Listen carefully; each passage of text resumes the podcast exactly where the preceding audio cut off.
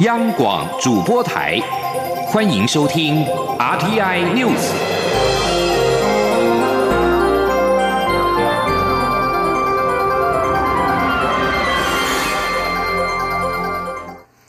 各位好，我是李自立，欢迎收听这一节央广主播台提供给您的 RTI News。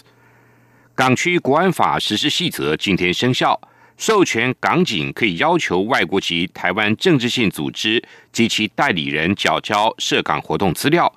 蔡英文总统今天强调，会紧盯港区国安法的施行情况，若对我国造成伤害或有不合理的情形，必要时我方会考虑祭出反制措施。行政院长苏贞昌今天也表示，港版国安法管到了世界各地，还要管台湾，但台湾是主权独立国家。政府不会当中国的帮凶，苏贞昌表示，台湾有主权才有安全，国人同胞要团结一心，才能保护自己。记者王维挺的报道。香港政府公布港版国安法实施细则，其中规定，若有需要，可向某外国政治性组织或台湾政治性组织或某外国代理人或台湾代理人送达书面通知，规定在指定期限内提交指定的资料。若不遵从或给虚假不完整的资料，可判处罚款或是监禁。对此，行政院长苏贞昌七号在台南受访时表示，港版国安法的立法代表中国背弃对香港的承诺，且法条内容管到全世界，甚至要管台湾。苏贞昌说，政府不会当中国的帮凶。同时，所立的法律既然管到全世界各地，管到所有的人民，甚至于要管台湾，台湾是一个主权独立的国家。我们不会帮中国来做他的帮凶，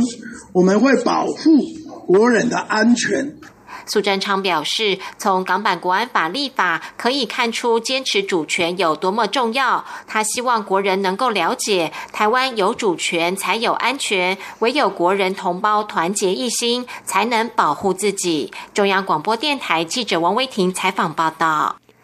诺贝尔奖得主、西藏精神领袖达赖喇嘛日前谈到自己生日的愿望，希望能够再度访台。对此，外交部发言人欧江安今天表示，外交部目前还没收到访台申请，如果收到，会根据相关规定办理。外交部会持续透过管道了解磋商，欢迎达赖喇嘛再度来台弘法。记者刘品希的报道。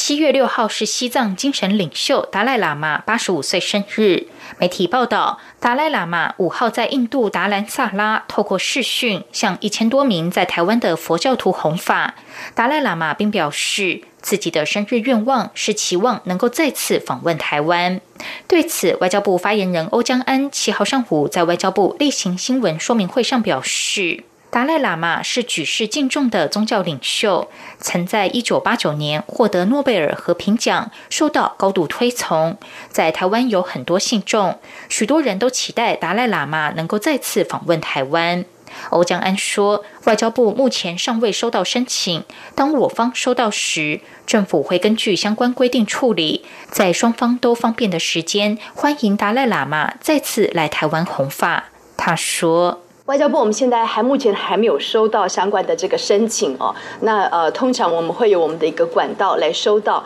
那我想我们会透过这个管道来继续了解，呃，继续磋商。我们有表达有这样的意愿啊。当我们收到的时候，当然政府会呃依据相关的规定，我们来进行处理。我们也会在相互尊重的一个原则之上，在双方都方便的时间，我们欢迎达赖喇嘛再度来台湾弘法。欧江安说：“有关于接下来的步骤，外交部会透过管道进一步了解。”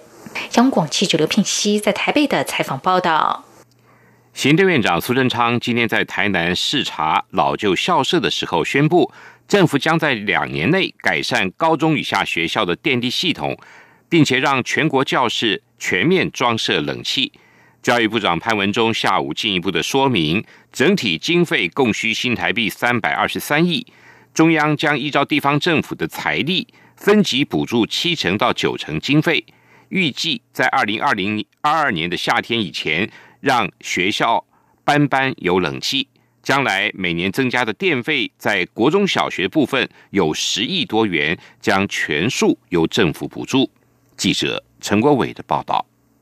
教育部统计，全国国中小学目前有三成七的教室装冷气，高中职教室则达到八成。教育部长潘文忠表示，政府规划以统筹分配税款及前瞻基础建设第二阶段计划，在二零二二年夏天前编列新台币两百三十点三亿元，改善十万间教室的电力系统，以及花费九十二点七亿元为十万三千间教室装设或汰换冷气机，让全国高中职以下班班有冷气吹，两百。百一十六万名学生能在更舒适的环境中学习。潘文忠强调，这样的决策也能适度回应最近民众所讨论的高温假议题。这种高温的状况，至少在室内啊，应该可以得到一个比较好的疏解哈。那后续应该就不是假的问题了，后续应该是万一气温飙高，应该是室内课程跟室外课程，我们来做一个比较好的调节，让这个变成有一个弹性。潘文忠说明，未来总计三百二十三亿元的经费，中央将参考目前老旧校舍耐震能力改善计划，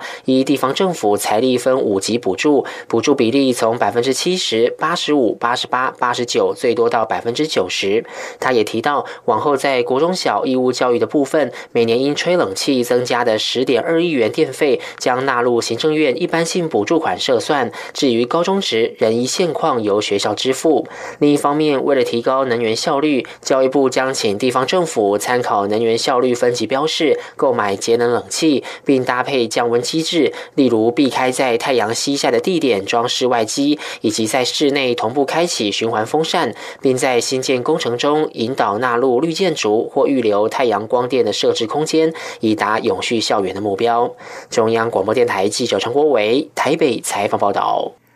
立法院于二零一八年三读修正通过农田水利会组织通则，预告农田水利会将改制为公务机关，并且在二号三读通过农田水利法。立法院国民党团认为组织通则第四十条侵害人民财产权等，今天申请释宪。国民党立院党团总召林维洲、首席副书记长林义华与多名党籍立委和前台南县长苏焕智。各地农田水利自救会的代表等人今天上午到司法院前举行记者会，并向司法院大法官书记处递交了释宪申请书。林维洲指出，农田水利会组织通则第四十条取消水利会员选举权、被选举权，将会长改为官派，并预设将水利会由公法人朝向改制为公务机关。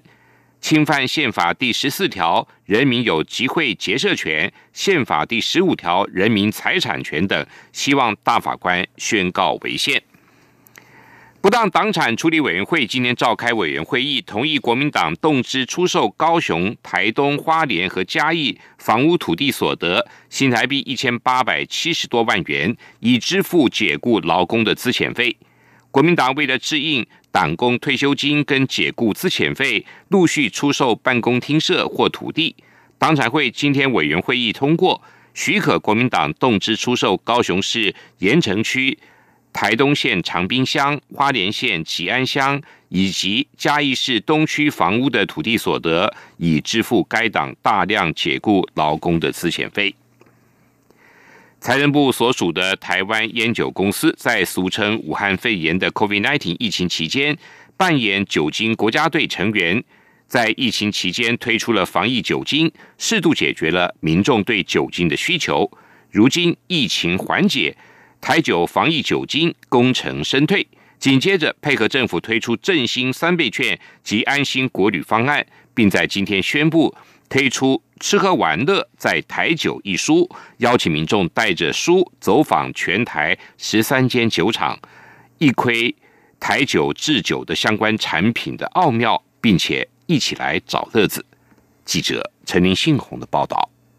今年肺炎疫情流行期间，台湾烟酒公司扮演酒精国家队的成员，为解决民众的需求，生产了超过一千五百万瓶的酒精，总销售也达到一千三百五十万瓶以上。台酒董事长丁彦哲七号受访表示，目前防疫酒精已经停产，但仍有一个月的库存量，以应应未来可能的需求。不过，由于台酒在此波疫情推出的防疫酒精原料都是食用级，深获消费者信赖。虽然目前疫情已经趋缓，但民众对于防护的观念已慢慢建立。因此，台酒的防疫酒精二部曲，就是接下来将推出干洗手等相关产品，并成为台酒常态性的清洁商品之一。丁彦哲说。那我们希望说啊，借由这样的一个台湾烟酒公司在这一次酒精国家队建立的一个酒精啊酒精的信赖度哈啊，一般消费者也知道我们的酒精的品质啊是用食用级的一个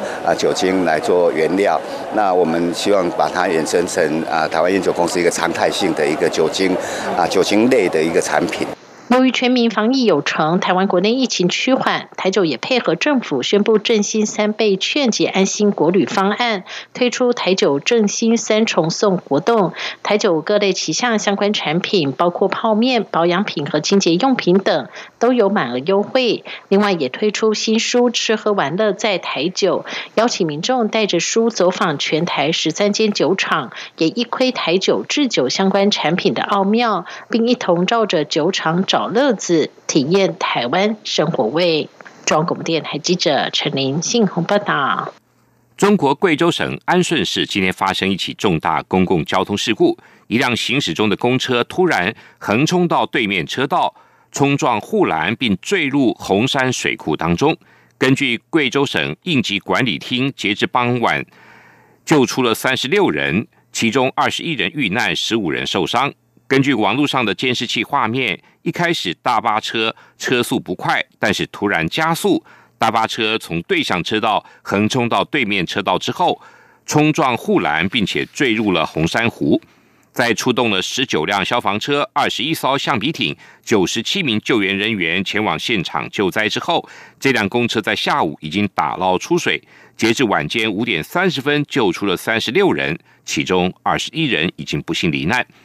今天是中国大学入学考试登场的第一天。中国大陆媒体报道，公车上有应考的学生，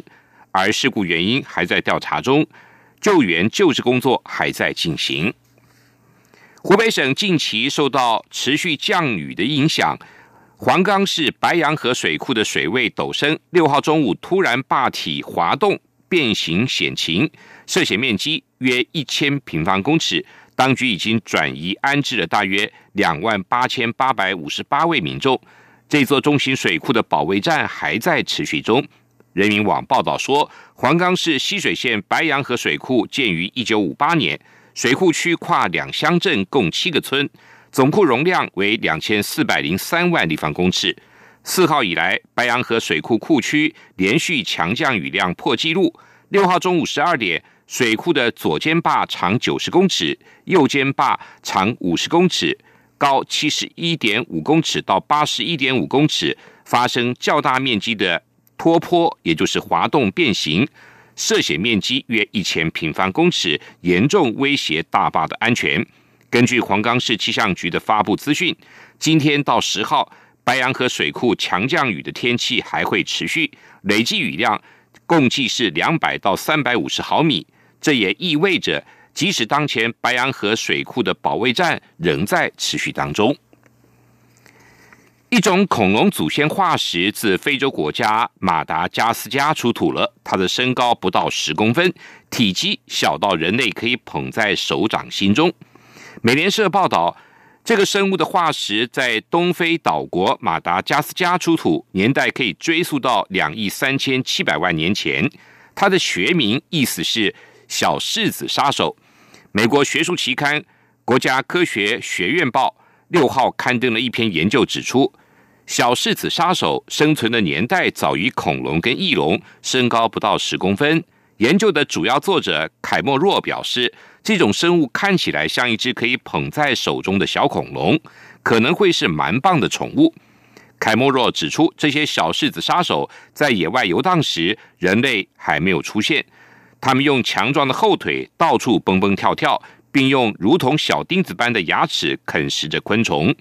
凯莫若还说，科学家观察马达加斯加出土的化石，从骨头中的生长年轮来看，判定它当时已经成年。以上新闻由李自力编辑播报，谢谢收听。